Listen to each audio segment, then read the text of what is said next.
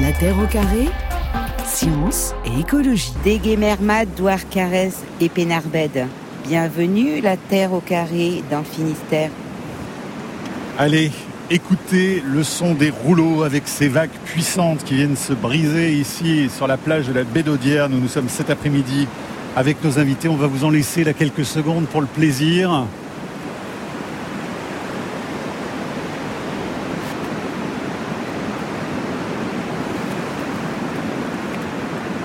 Voilà, c'est puissant quand même. Hein Ça donne un peu envie d'y aller. Est-ce que vous voulez faire un petit tour dans l'eau pour nous dire à quelle température elle est à peu près à... Allez, je mise sur un petit 15 degrés. Mais normalement, il faut avoir une planche ici, Mathieu, hein, pour aller dans l'eau et une petite combinaison aussi. Oh un, un- un 15 degrés, franchement, c'est très bien. Un bon 15 degrés. Ouais, un bon 15, ouais. Gaëtan, est-ce que vous avez pris la température de l'eau ce matin ou pas Non, pas ce matin, mais là on a perdu Camille, hein, parce que ce qu'on n'a pas dit, c'est que la, la marée est basse et euh, les premières vagues sont assez loin. Allez, on- on va faire les présentations ensemble. Je vais vous demander de vous présenter pour que nos auditeurs fassent bien connaissance avec vous. Et Benjamin Buisson, bah, c'est vous d'abord qui allez nous accompagner sur cette plage. Alors, dites-nous qui vous êtes exactement. Donc Benjamin Buisson, je m'occupe euh, de la biodiversité et du littoral euh, pour la communauté de communes du Pays Bigoudin Sud. Élise Laurent est également euh, à vos côtés. Élise, Oui, donc euh, moi je suis botaniste phytosociologue au Conservatoire botanique national de Brest. Alors je ne sais pas si ça parle à tout le monde, Ah bah euh, la oui. botanique et la phytosociologie. Donc euh, la botanique euh, c'est la science qui étudie euh, les plantes et la phytosociologie c'est la science qui étudie les associations de plantes et les- leurs relations avec le milieu. Gaëtan Guyot avec ses jumelles autour du cou. Oui, je suis euh, ornithologue à Bretagne Vivante, association de protection de la nature, et je travaille principalement en baie à la station de bagages de Trinvel, et après, par ailleurs, euh, d'autres suivis dans les réserves naturelles. Et enfin, Bernard Tréberne. Oui, bonjour. Euh, je suis, euh, moi, euh, bénévole à plein temps dans deux associations. Bretagne Vivante aussi, hein, puisque étant né tout près de la baie d'Audierne, j'y, traîne mes chaussures un petit peu depuis plus d'une trentaine d'années. Ouais. Et donc je suis aussi aux Amis de la baie d'Audierne, une association toute neuve qui s'est créée il y a quatre ans pour présenter la baie à tous les gens qui passent par ici. Alors, Benjamin Buisson, il faut décrire à nos auditeurs absolument le décor qui nous entoure pour bien le visualiser parce qu'il est évidemment très particulier et c'est tout un écosystème qu'on va explorer ensemble cet après-midi. hein. Donc on se trouve euh, dans la, la baie d'Audierne, la partie sud de cette grande baie qui s'étire entre le Cap Caval qu'on voit là sur notre gauche, Ouais. euh, donc la pointe de Pamar, et la pointe du Raz qu'on voit sur la droite, donc qui est plus au nord. Et c'est assez rare de la voir, donc on a de la chance aujourd'hui. Et euh, donc nous, on est sur la partie sud de cette grande baie qui fait une quarantaine de kilomètres. Et c'est la partie sédimentaire, euh, d'accumulation sédimentaire de, de, de- de- de cette baie. Plus au nord, on a des grandes falaises qui peuvent monter jusqu'à 40, 60, 80 mètres même parfois. Et puis ici, on, on le voit devant nous, on est sur un paysage très plan, très plat, euh, où la mer est venue accumuler euh, des sédiments pendant des milliers d'années. Et, et ce qui nous fait euh, voilà, aujourd'hui ces grandes plages et ces grandes dunes dont on va parler aujourd'hui. Mais celle-là, elle est immense cette plage. Elle fait combien de kilomètres rien que- Alors d'un seul tenant, euh, de pointe à pointe, on a la torche sur le sud et, euh, et après les, les premiers, les premiers rochers sur Pouldreuzic, on est à une douzaine, tre- 13 km à peu près. Alors Benjamin, il faut nous, nous décrire aussi ce, ce sandwich finalement. hein. C'est-à-dire que là, on a différentes tranches entre la plage, la dune, ce qui se passe derrière. Donc expliquez-nous cet écosystème. Voilà, donc, si on fait une coupe comme ça avec un couteau, là, qu'on coupe la plage euh, euh, en partant de, de la mer et en allant vers l'intérieur, on a donc l'estran. On a l'estran sur lequel on se trouve aujourd'hui. C'est, c'est l'endroit où, où balancent les marées. C'est-à-dire que c'est, euh, la, la mer vient quotidiennement euh, sur cette zone-là. Ensuite, on a le, ce qu'on appelle le pied de dune. Donc, c'est vraiment la naissance de la, la- la dune que moi, chacun doit voir un peu dans sa tête. hein. C'est ce grand bourrelet de sable qui est souvent végétalisé. Et une fois qu'on a franchi la dune, on arrive fois- encore dans un nouvel Voilà. écosystème. Donc, euh, le, ce bourrelet, on appelle ça la dune blanche. Et ensuite, on arrive sur une zone plus ou moins plane. Et c'est ce qu'on appelle la dune grise. Et alors Élise, à partir de quand on commence à avoir des plantes euh, ici? Est-ce que les algues, ça fait partie justement des, des premières plantes qu'on croise ou pas du tout? Alors c'est des plantes, mais c'est vrai qu'au Conservatoire botanique national de Brest, on va s'intéresser uniquement aux plantes terrestres. Ouais. Donc euh, on va commencer à travailler finalement à la laisse de mer. Donc euh, Mi euh, va nous parler tout à l'heure. Donc en fait euh, ce dépôt de débris euh, organiques en fait euh, et de déchets humains va apporter des engrais finalement pour les premières plantes qui vont euh, pouvoir se développer euh, grâce euh, à ces engrais. Ensuite, euh, on aura du coup euh, une petite dune embryonnaire euh, qui est formée par euh, le chien dent des dunes, donc qui va retenir le sable lui avec euh, ses grandes racines et qui va permettre de stabiliser un peu le cordon dunaire. Et puis euh, les zoyas qu'on voit là euh, à l'horizon finalement, euh, qui euh, retiennent également le, le sable et forment le cordon dunaire. Le chien des dunes, c'est toutes ces, ces- ces grandes tiges qu'on voit dépasser euh, du sable. Alors, le chien dent des dunes, c'est plutôt ce qu'il y a de vert vraiment juste au pied de dune. Ouais. Et puis, ce qu'on va avoir sur les versants de la dune, ça va être l'oya. Et donc, les grandes tiges euh, dont vous parlez, c'est les, c'est plutôt l'oya. Alors je vois Gaëtan euh, avec ses jumelles en train de scruter. Et alors en particulier les nids d'oiseaux sur la plage, hein, parce que ça il faut faire très attention ici quand on vient là. Oui, c'est signalé partout. Hein. Oui, c'est vrai, on a un gros programme de conservation sur le gravelot collier interrompu, qui est un petit limicole euh, qui niche sur les, sur les grèves. hein. Son, son nom l'indique, le gravelot. Et ici, on a euh, une quarantaine de couples en baie d'Audierne qui se reproduisent comme ça sur le haut de plage et qui euh, posent leurs œufs euh, directement à même le sable. Ah mais quelle idée Ben oui, voilà. Alors les œufs ressemblent à des petits cailloux et les oiseaux eux-mêmes sont très bien camouflés. Donc là actuellement on n'en voit pas, mais euh, ils ne sont pas loin. Justement, vous parlez de fréquentation. Est-ce que les habitants et les gens qui viennent ici euh, sur cette euh, grande plage euh, sont conscients de tout ça et font un petit peu attention quand même à pas marcher dessus? Bah, Bretagne Vivante a initié depuis, c'est en 2005 qu'on a commencé à faire euh, euh, comprendre à la population, euh, donc à faire des actions de protection et aussi de sensibilisation. Donc euh, tous les habitants du coin savent qu'ils ont sur leur petite plage des gravelots. Et d'ailleurs, il y a certains qui, euh, avant qu'on trouve les nids, viennent mettre des cailloux autour, des petites piquets pour signaler que, aux gens qu'il ne faut pas marcher dessus. Donc euh, il est très très bien intégré dans la population, ce petit gravelot. Benjamin Buisson, on entend les premiers galets là parce que la plage est en train de changer. C'est le lieu dit le Concasseur où on se donnait rendez-vous. Ça c'est un, un vieux souvenir des nazis en réalité, hein, c'est ça? Exactement, c'est l'organisation TOT qui a mis ça en place pour euh, avoir du matériau, ex- extraire du matériau localement. Euh, le cordon de galets, en fait, les petits, les petits galets euh, s'offraient, on va dire, euh, euh, pour la construction, l'édification des, des bunkers. Et, et donc, en fait, ils ont euh, sorti plus d'un million de tonnes euh, du, euh, du gisement qu'on a sous les pieds. Et donc, aujourd'hui, on se retrouve avec un cordon qui a été très affaibli par rapport à ce qu'il était à l'origine. Et justement, il y a des panneaux. euh, moi, je voyais euh, ce matin en, en passant, il y a des panneaux un peu partout. Surtout, ne ramassez pas de galets. Hein, faut, faut pas toucher. Ben, oui, oui, parce que si chacun des visiteurs qui viennent euh, tous les ans euh, sur, sur nos sites euh, ramène euh, deux trois galets, on, on se rend compte que sur euh, plusieurs dizaines d'années, le cordon il va être encore, euh, il va encore perdre du stock. Et pourquoi c'est important? Parce que ça tient la dune. hein, C'est quoi Ça- le Oui, effectivement, il y, a, il y a protège? ce rôle, il y a ce rôle par rapport au maintien de, de la dune. C'est un habitat. On parlait du gravelot à collier interrompu euh, à l'instant. C'est un habitat qu'il affectionne. Il y, a, il y a beaucoup finalement d'espèces vivantes qui vivent euh, des, des- des insectes, euh, euh, voilà, qui, qui- qui se servent de cet habitat-là. Donc, il faut le maintenir à tout prix.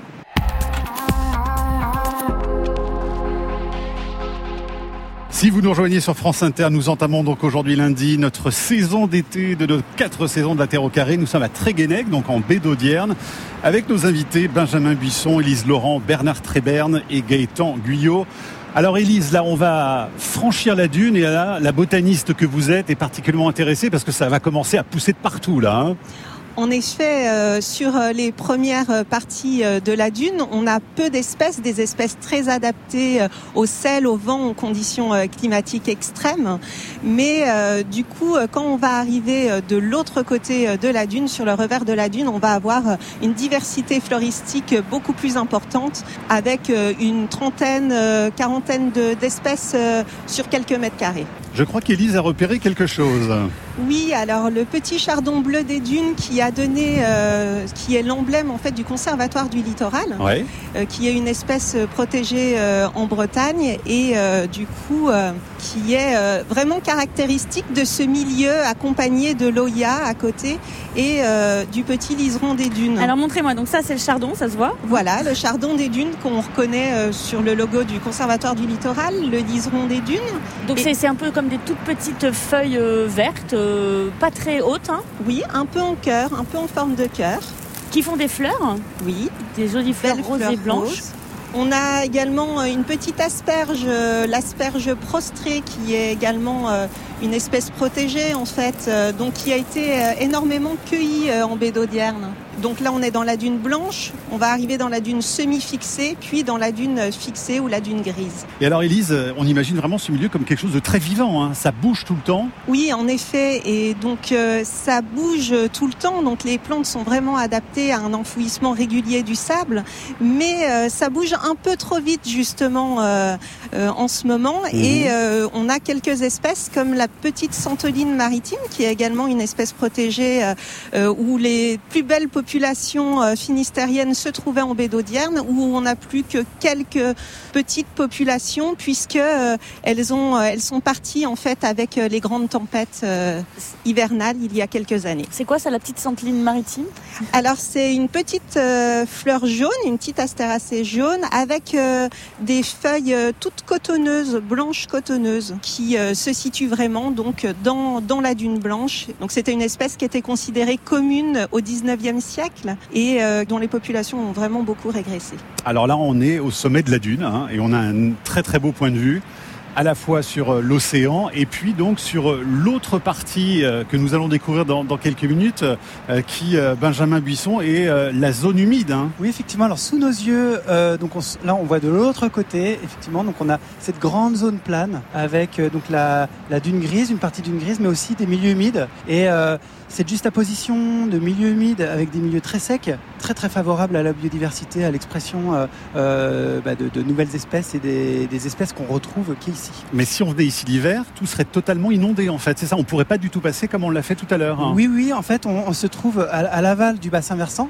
Le cordon littoral sur lequel on se trouve bloque euh, la sortie en mer de cette eau douce qui vient s'accumuler en arrière.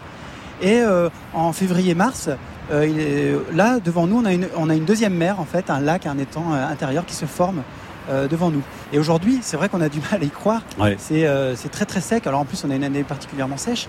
Mais euh, voilà, c'est ce qu'on appelle localement la palue. Des milieux qui sont très inondés l'hiver. Et puis l'été qui s'assèche. Alors là, Benjamin, justement, on va pénétrer réellement dans la dune grise. On va laisser la plage. D'ailleurs, on entend un hein, changement de son aussi. On n'entend plus du tout la mer. Ouais. Et donc là, ça y est, nous sommes dans les herbes. Mmh. Alors là, c'est vraiment cet écosystème très particulier hein, dont vous nous parliez tout à l'heure. On trouve des, des plantes endémiques, euh, Élise, ici, qu'on ne voit nulle part ailleurs donc? Alors, euh, pas des plantes endémiques euh, à la baie d'Audierne, mais on a euh, l'astragale de Bayonne, euh, qui est une espèce, alors de, plutôt de Bayonne du sud-ouest de la France. Elle vient jusqu'ici? Et qu'on retrouve ici alors qu'on n'en retrouve pas, pas du tout entre le sud-ouest et ici. Gaëtan, ça chante, hein? Oui. Quel Alors plaisir. Là, de suite, en arrivant sur les, les, prairies arrière du Nerf, on a l'alouette des champs et tout à l'heure le, le, pipi de Farlouse qui nous accompagnait. Ouais. Celui qu'on entend là en ce moment L'alouette des champs, ouais. C'est l'alouette, hein. Voilà. Elle chante en faisant un vol en surplace, là, c'est... Elle est où? Je la vois pas. Ouais, ouais. Elle est assez haut, elle monte... Euh... Ah ouais, donc ça ah, porte hein, son petit, ah, son petit chant, là. Ça chante fort, ouais. Benjamin, avant de quitter cette dune et de rejoindre donc euh, le banc de galets là-bas, qu'est-ce qu'on peut dire sur euh, ce lieu? C'est alors pour nos auditeurs, ils le sentent pas, mais c'est vraiment l'odeur de la dune grise qui est vraiment euh, prégnant avec cette plante qu'on appelle euh, l'immortel des dunes, qui est une petite odeur de curry, qui fait des petits pompons jaunes. Et ça, c'est vraiment la plante typique euh, de ces dunes grises.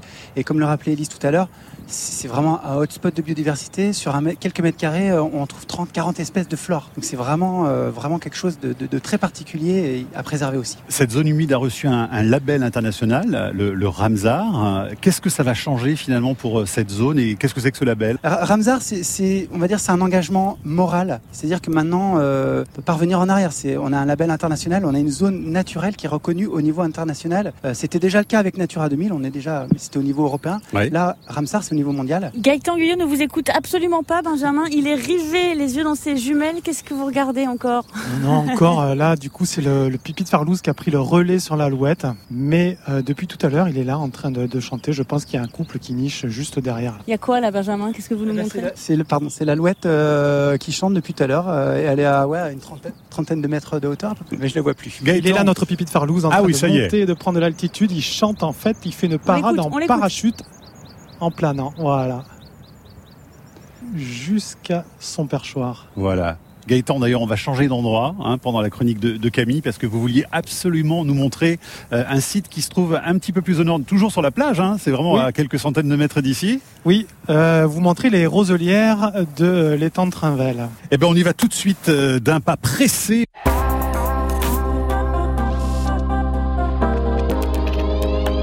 Bernard Tréberne, vous, quand vous êtes à la plage, vous êtes comme ça, le, le nez euh, dans le sable pour regarder un peu tout ce qui se passe, tout ce qu'il y a Oui, il n'y a pas qu'à la plage d'ailleurs, c'est un, un petit défaut que j'ai, effectivement, toujours le nez par terre, et notamment dans la laisse de mer. Alors elle n'est pas très très importante euh, ici. Par rapport à ça, ce qu'on entendait aussi, c'est euh, le côté justement nettoyage. Euh, Certaines personnes qui voudraient des, des plages absolument euh, propres, non en fait, surtout Oui, pas. euh, bah, effectivement, c'est une demande de certains estivants qui viennent là et qui veulent un sable bien blanc où ils puissent poser leurs serviettes sans, sans se salir.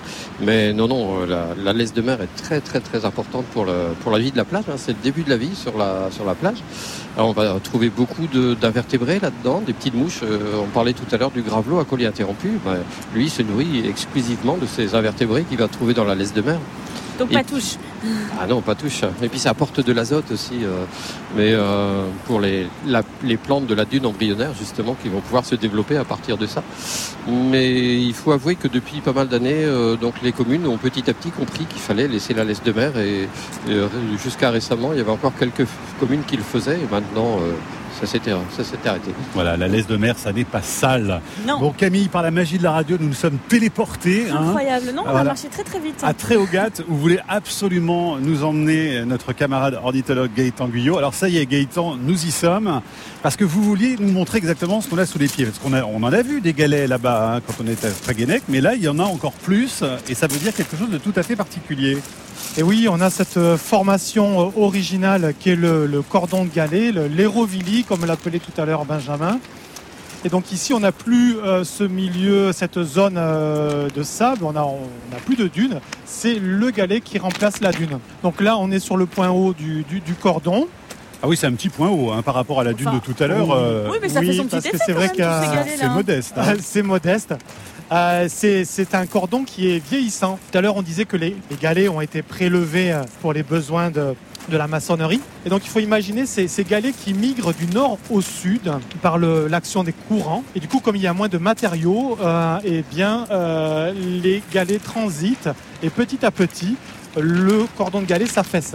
Et euh, ben, le cordon de galet, après, c'est un habitat particulier parce que euh, on, on y retrouve euh, le gravelot à collier interrompu. Et ici même, on est sur une zone d'arrêté de protection de biotope qui euh, arrive au droit des étangs de Trinvel et Kergalan. Donc là, il y a deux étangs en fait, hein, Voilà. ici. Ce qui favorise la présence de la roselière, un habitat, un nouvel habitat particulier. et qui accueille de, de nombreuses espèces spécialisées. Donc roselière, roseau, c'est ça? Le roseau, le phragmite australis, Donc tout ce qu'on voit ici, là, voilà, c'est du roseau. exactement. Et ça, c'est aussi tout à fait particulier euh, à ce, à ce coin-là. Oui, oui, oui, c'est particulier parce que euh, on a une roselière inondée et dans la- dans le- au cœur de la roselière, on ne trouve que du roseau. hein, c'est monospécifique. Et cette formation, elle accueille des espèces comme la panure à moustache, la locustelle lucinoïde, le bruant des roseaux ou la rousserolle encore. Voilà des espèces dont on entend assez Moi, j'adore On les noms connaît- d'oiseaux, On hein. les connaît Mais moi, j'aime les noms. On les Voilà. connaît pas bien, mais on aime leurs noms au moins. Et on ne va les retrouver qu'ici. Et comme autre faune, il y a, y y quoi là? Il y, a, il y a des amphibiens aussi potentiellement Alors voilà, pas? Alors on parlait de zone humide. Tout à l'heure, on a vu la zone arrière du nerf, les prairies humides, mais qui sont aujourd'hui asséchées. Et ici, grâce à la présence des étangs, on a euh, des milieux qui sont ennoyés. Donc on a de l'eau. L'eau est, euh, l'eau est permanente ici. Question sur les, sur les galets. euh, ils, ils ont, ils peuvent avoir là ce galet là. Je, je le prends mais je le repose. Il peut avoir parcouru euh, combien de, de kilomètres et il peut avoir quel âge? Il y a moins de 10 000 ans, la mer était, était beaucoup plus basse que, que maintenant. Donc on avait tout un plateau continental qui était exondé, donc, euh, qui était offert à tout ce qui est agent d'érosion, le vent, le froid, etc. Et petit à petit, la mer, quand elle est remontée à partir de moins de 10 000 ans, elle a poussé devant elle comme un balai, une sorte de balai, tout ce qu'il y avait comme détritus. Et elle a roulé ses galets petit à petit, donc sur, sur des, quelques centaines de kilomètres. hein, euh, elle a roulé tous ces galets qu'on trouve aujourd'hui sous nos pieds. Donc euh, voilà, c'est comme ça que s'est formé ce, grand cordon. Élise Laurent, quand on a l'œil comme vous de, de la botaniste, est-ce que le fait de changer comme ça de centaines de mètres euh, offre vraiment une végétation très différente par rapport à ce qu'on vivait tout à l'heure ensemble tout à, à Tréguenec Oui, totalement. On n'a plus du tout la même zonation en fait euh, de végétation. On a, on retrouve plus nos ceintures de végétation parallèles au trait de côte avec notre dune embryonnaire, notre dune blanche et notre dune grise. On retrouve vraiment donc euh, ce cordon de galets, cette grande roselière.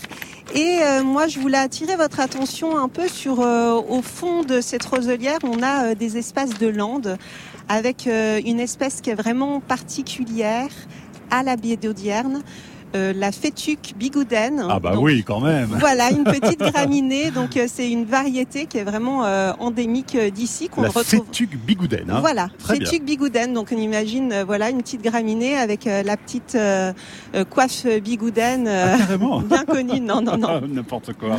Mais ça va pas, Ça Elise. ressemble à quoi Moi, je vous croyais en Moi plus. aussi, je me disais, ah, c'est Pourquoi pas? pas Alors, ça ressemble à quoi? Non, c'est une, petite- une petite graminée en fait, euh, donc euh, une, une petite herbe euh, qui est pas très, enfin, qui semble insignifiante comme ça.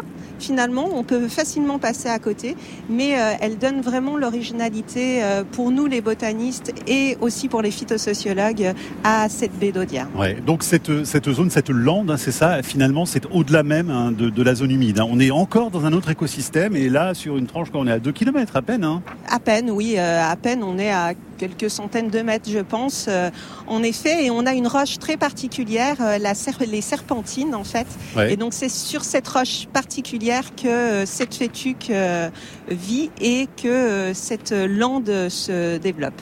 Gaëtan Guyot, je vous ai un peu interrompu tout à l'heure pour revenir aux, aux batraciens, aux amphibiens.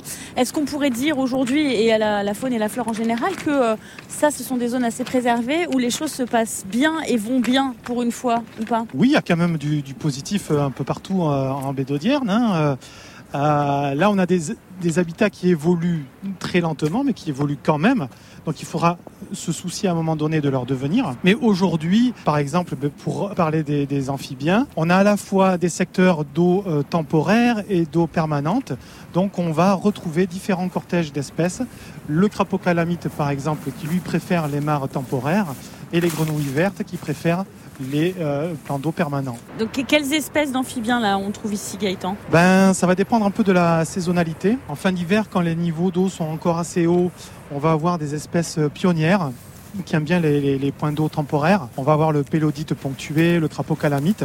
Et après, au fur et à mesure de l'arrivée du printemps, les zones s'assèchent et plusieurs espèces prennent le relais, notamment la, la rainette verte. Et euh, aujourd'hui, un peu plus tard en saison, on avait là tout à l'heure un joli concert de, de grenouilles vertes. Donc là, grenouille, grenouille verte plutôt l'été. Actuellement, ouais. Et en journée.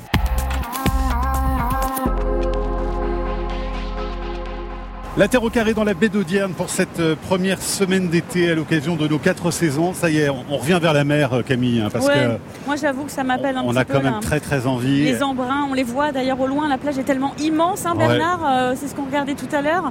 La plage, évidemment, il y a une vue dingue puisqu'il y a des kilomètres et des kilomètres et on voit vraiment toujours les embruns au loin. Oui, oui, oui, c'est une plage très prisée des chars à voile puisqu'ils peuvent, ils peuvent vraiment circuler d'un bout à l'autre. Mais les chars à voile, ça n'abîme pas la plage, tiens Encore Oh, ces bah, humains qui...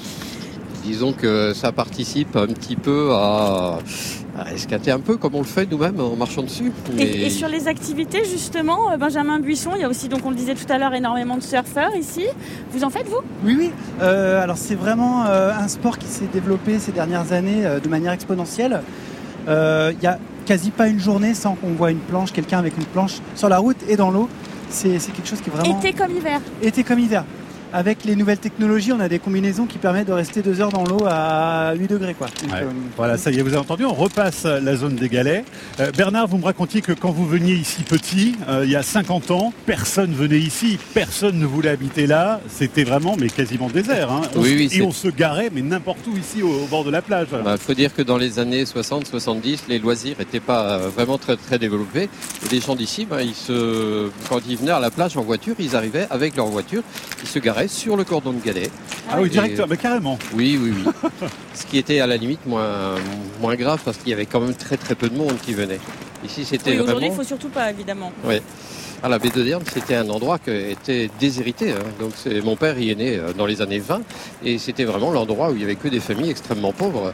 La terre était euh, ne, donnait pratiquement rien. C'était vraiment une zone où euh, quand on arrivait de là-bas, euh, ben, on était assez mal vu par le reste de la population.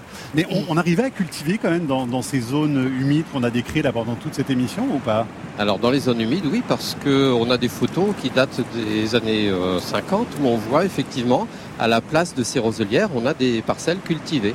Euh, D'où d'ailleurs euh, les efforts qui ont été faits pour assécher toute cette partie à un moment avec un aqueduc, des canaux qui reliaient tous ces étangs-là que l'on voit et qui essayaient, avec un aqueduc qui passait sous le cordon de galets, qui essayaient d'évacuer l'eau pour qu'on puisse les cultiver. Et qu'est-ce qu'on cultivait exactement alors Alors il y avait des petits pois, des, des carottes, euh, mais c'était des tout petits champs, c'était de la- l'agriculture vivrière, hein, donc chacun euh, cultivait son petit, son petit coin.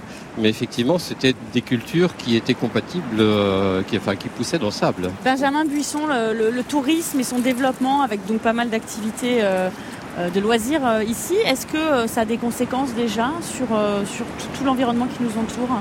Alors, nous, c'est notre travail de tous les jours, c'est de, de lutter contre euh, cet impact négatif du tourisme. Notre travail quotidien avec le Conservatoire du Littoral, c'est de faire en sorte d'ouvrir les milieux naturels, de permettre l'accueil dans les milieux naturels, tout en préservant cet équilibre entre bah, les, les différents usages qu'on peut y avoir et puis la, la faune et la flore dont on vient de parler euh, aujourd'hui. Donc ça passe par beaucoup d'informations auprès du public. On voit a- beaucoup de panneaux hein, qui sont posés un peu partout.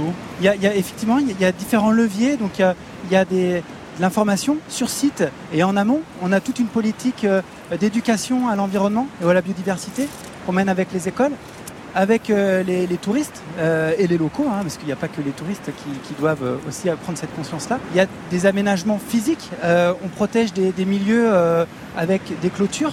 On le voit avec. On a, on a l'image hein, de ces clôtures avec les ganivelles, les lattes de châtaigniers. Euh, donc ça c'est euh, c'est vraiment le typique du bord du mer. Donc voilà, c'est ce qui nous permet de, protéger physiquement le site. On a des gardes du littoral et qui sont là pour veiller au respect du site et qui vont à la rencontre des usagers pour les, informer euh, bah, du fait que leurs usages peuvent perturber la faune ou euh, détruire des milieux naturels. Alors il y a un sujet dans le secteur de Tréguenec qui fait beaucoup parler les médias, mais que les gens du coin aimeraient bien qu'on oublie. Il s'agit du lithium, avec la présence euh, d'un gisement qui n'est pas passé inaperçu. Anaël Verzo a rencontré le journaliste du Télégramme qui a découvert l'existence de lithium ici et des habitants qui s'opposent déjà à l'idée de son exploitation. Trouve donc avec Didier Déniel, qui est journaliste au Télégramme. Ah oui, d'accord. Alors là, on s'enfonce dans le, dans le champ. On a une vue magnifique. On est juste à quoi? 200 mètres à peu près des, des premières vagues? 300 mètres? Et vous avez découvert qu'il y avait du lithium, juste en dessous, là, sous nos pieds. Oui. L'histoire, si vous voulez, personne n'en avait parlé jusqu'à ce mois de janvier de cette année. Un collègue du Télégramme, qui est journaliste au Télégramme également, originaire du pays Bigoudin, revient d'un week-end, me dit, écoute, j'ai entendu parler des gens, il y a une espèce de rumeur qui dit qu'il y, y aurait du lithium dans le pays Bigoudin du côté de, de Tréguenec. Et donc, on- je, je commençais à faire des recherches et effectivement, je suis tombé sur un rapport du BRGM qui avait été euh, produit en, en 2018, qui référençait six sites potentiels euh, d'extraction en France, dont celui de Tréguenec, qui apparaissait en seconde position par rapport à son potentiel au tonnage qu'il contient. Et donc, euh, j'ai interrogé le, le maire également. Il en plaisante, il dit bon super, on va devenir riche, on va s'offrir des super joueurs, on va pouvoir combattre le PSG et tout ça. Bon, bon il se trouve que ça fait quand même l'effet d'une d'une belle bombe sur le territoire, c'est-à-dire des gens euh, ben, se sont tout de suite euh, regroupés. Ben, On sait la venue ici de responsables gouvernementaux, de prise de parole de Barbara Pompili qui n'excluait pas également le- le- l'opportunité d'exploiter cette mine, ce filon. Alors, on se trouve avec Stéphane et Brigitte. Vous étiez à la manifestation le 26 février. Tout à fait, Vous étiez, je crois, entre 600 et 800 personnes tout à fait. à Tréguenec, pas très loin d'ici. 300 non habitants. 300 habitants. C'est vous, Stéphane, qui avez organisé tout ça? C'est vrai, ouais, mais bon, euh, c'est vrai que ça commençait un petit peu à causer dans le, dans le secteur. Les gens commençaient à se poser des questions. Euh, et les gens ont en mémoire aussi ce qui s'est passé il y a 40 ans euh, à Plogoff, avec les grandes manifestations contre l'installation d'une centrale nucléaire. Et là, en plus, ça se passe à la maison, pratiquement. Donc, j'habite juste à côté, à Plonéour. Donc, bon, sur la page Facebook, là, nous sommes à peu près 9500, 10 000. Il faut envisager des choses en grand, quoi, si jamais ça devait se faire, quoi. L'argument, évidemment, des personnes qui seraient pour, c'est de dire, bah oui, mais là, euh, on va tous, d'ici à 2030, avoir des véhicules électriques. En tout cas, on ne vendra plus que ça. Et donc, qu'est-ce qu'il faut faire? Qu'est-ce que vous proposez d'autre? Donc avant avant d'ouvrir d'autres mines, avant de- d'exploiter dans d'autres endroits, que ce soit ici ou ailleurs, bah déjà recycler ce qui existe et après peut-être repartir sur des bases autres quoi. Trouver d'autres métaux, d'autres matériaux? Oui, ou d'autres ressources. Euh, On parle beaucoup de l'hydrogène, par exemple. Euh, Voilà, c'est un- une façon aussi de. Il y a déjà des trains hein, à l'hydrogène, donc pourquoi il n'y aurait pas de voiture? Brigitte, vous habitez, vous m'avez dit, hein, à côté? Plonéour. Plonéo. Et vous faites quoi sinon euh? Je suis retraitée. Donc je suis assez disponible pour défendre les lieux. Je suis euh, très inquiète parce que je pense que on a des raisons de s'inquiéter et il faut rien lâcher, il faut rester très vigilant et très prêt à faire euh, ce qu'il faut pour que ça ne se passe pas. Parce que ouais, moi je, je pense qu'on est quand même menacé. Et là, nous arrivons chez Nicole et Félix Le Garec, qui ont réalisé le film Plogoff, des pierres contre des fusils. Nicole Le Garec, on est chez vous. Vous étiez à la manifestation le 26 février dernier. Pour quelle raison est-ce que vous avez tenu à être présent, vous et votre mari, à cette manifestation? C'était quelque chose d'impératif pour moi d'y aller et Félix ressentait la même chose parce que c'était un endroit sauvage, quasi désertique en hiver et c'était vraiment le lieu où mon mari se ressourçait et donc euh, il m'a entraîné et j'ai été sous le charme aussi. Donc il y avait tout d'un coup on touchait à quelque chose d'extrêmement sensible et quelque chose de vital pour nous. Et donc voilà, euh, il vient d'avoir 92 ans mon mari, mais quand il peut, euh, il s'engage encore. Et vous aussi Ah oui, moi aussi, mais euh, bon. Vous êtes moins âgé. Je suis un peu, oui, je n'ai que 80 ans. Est-ce que selon vous, si on vous annonce demain qu'une entreprise, ça y est, va démarrer l'exploitation du lithium à Tréguenec, la mobilisation va prendre de l'ampleur? Oui, j'en suis persuadée. Parce que là, la dernière manifestation, il y a des gens qui ne euh, sont pas venus parce que euh, il y a eu des appels des gens qui disaient mais non, ça ne se fera pas. La ministre avait été prudente en disant mais il faudra que les gens soient, enfin tout ce qu'on raconte toujours euh, avant avant de le faire. C'était pareil pour Plogov. Donc bon. Donc je pense oui que la mobilisation elle va s'amplifier. Ici, Tréguedec, c'est viscéral quelque part parce que la lumière est extraordinaire. Le paysage est plat, la, mer et, le ciel se confondent. Le sable, ça fait des éléments comme ça, comme si on était euh, au début du monde. Donc euh, ça va faire du bruit, effectivement. Ça va mobiliser euh, toute la population et sur le long terme s'il le faut, quoi. Là, on se trouve maintenant dans le bureau de Stéphane Ledouaré à Quimper. Oui, donc Stéphane Le Doré, je suis euh, maire de Pont-l'Abbé, président de la communauté de communes du Pays Bigoudin Sud et vice-président du conseil départemental du Finistère. La secrétaire d'État, quand elle est venue euh, sur site, a laissé entendre que ce site pourrait être exploité. Elle, a dit quoi? Bah, Qu'on s'interdisait rien elle devrait savoir que sur des terrains du conservateur du littoral, on ne crée pas de, centre d'extraction minier. Et donc, euh, avec Monsieur Olivry, le directeur régional du conservatoire, on a entre le mercredi et le samedi, on a fait euh, pied de crue auprès du ministère, euh, par le préfet et autres, pour obtenir un communiqué du ministère de l'écologie à 11h50 le samedi qui disait que ce site était le moins exploitable de France. Reportage signé Anaël Verzo. Euh, Benjamin Buisson, c'est le sujet, paraît-il, dont les élus aimeraient bien qu'on ne parle pas dans les médias. Euh, c'est un non-sujet pour vous ici, le, lithium? Un non-sujet? Non, parce que effectivement, ça fait du bruit. Donc on ne peut pas dire que c'est un non-sujet. Et, moi, ce que je voudrais souligner, c'est que c'était un révélateur de l'attachement qu'ont euh, les gens du coin à ce site et nous, c'est ce qu'on a vu à travers notre démarche Ramsar. On a vu qu'il y avait un vrai attachement. Il y, a, vraiment beaucoup, beaucoup de personnes qui aiment ce site et qui veulent le protéger et le faire découvrir. Donc c'est ce révélateur-là, moi, que je soulignerai dans cette histoire. Bernard Tréberne, on va terminer l'émission en invitant évidemment ceux euh, qui voudraient découvrir cet endroit magnifique à venir peut-être rejoindre la maison des amis euh, de la baie d'Audierne, parce que vous êtes quand même euh, à l'initiative de, cette maison qui accueille le, public tout au long de l'année. Oui, alors on présente des images, des films. Il y a régulièrement des rendez-vous, hein, des conférences qui sont prévues, des petites expos. Des hein. conférences, des expos, etc. Et d'ailleurs, cette année, coïncidence, on a euh, donc une exposition sur les 40 ans de l'arrêt de la centrale nucléaire de Plogoff. Ah ben voilà, c'était un grand combat ici également. Hein, Effectivement, tout le monde a ça. Euh, moi-même, euh, en, mémoire, ça, fait partie vraiment de la culture locale. Alors quand on vient nous parler de lithium, c'est vrai que ça remue quelques, quelques vieux souvenirs comment vous l'avez deviné. Merci beaucoup en tout cas à tous les quatre, Élise Laurent, Gaëtan Guyot, Benjamin Buisson et donc euh, Bernard Terreberne. Merci de nous avoir accueillis ici sur cette magnifique plage qui ouvre pour nous donc euh, cette semaine d'été des quatre saisons de la Terre au carré. On va terminer les pieds dans l'eau Camille quand même. Hein. On va, on va enlever les chaussures. Allez, pour se dire au revoir. La Terre au carré est un podcast France Inter.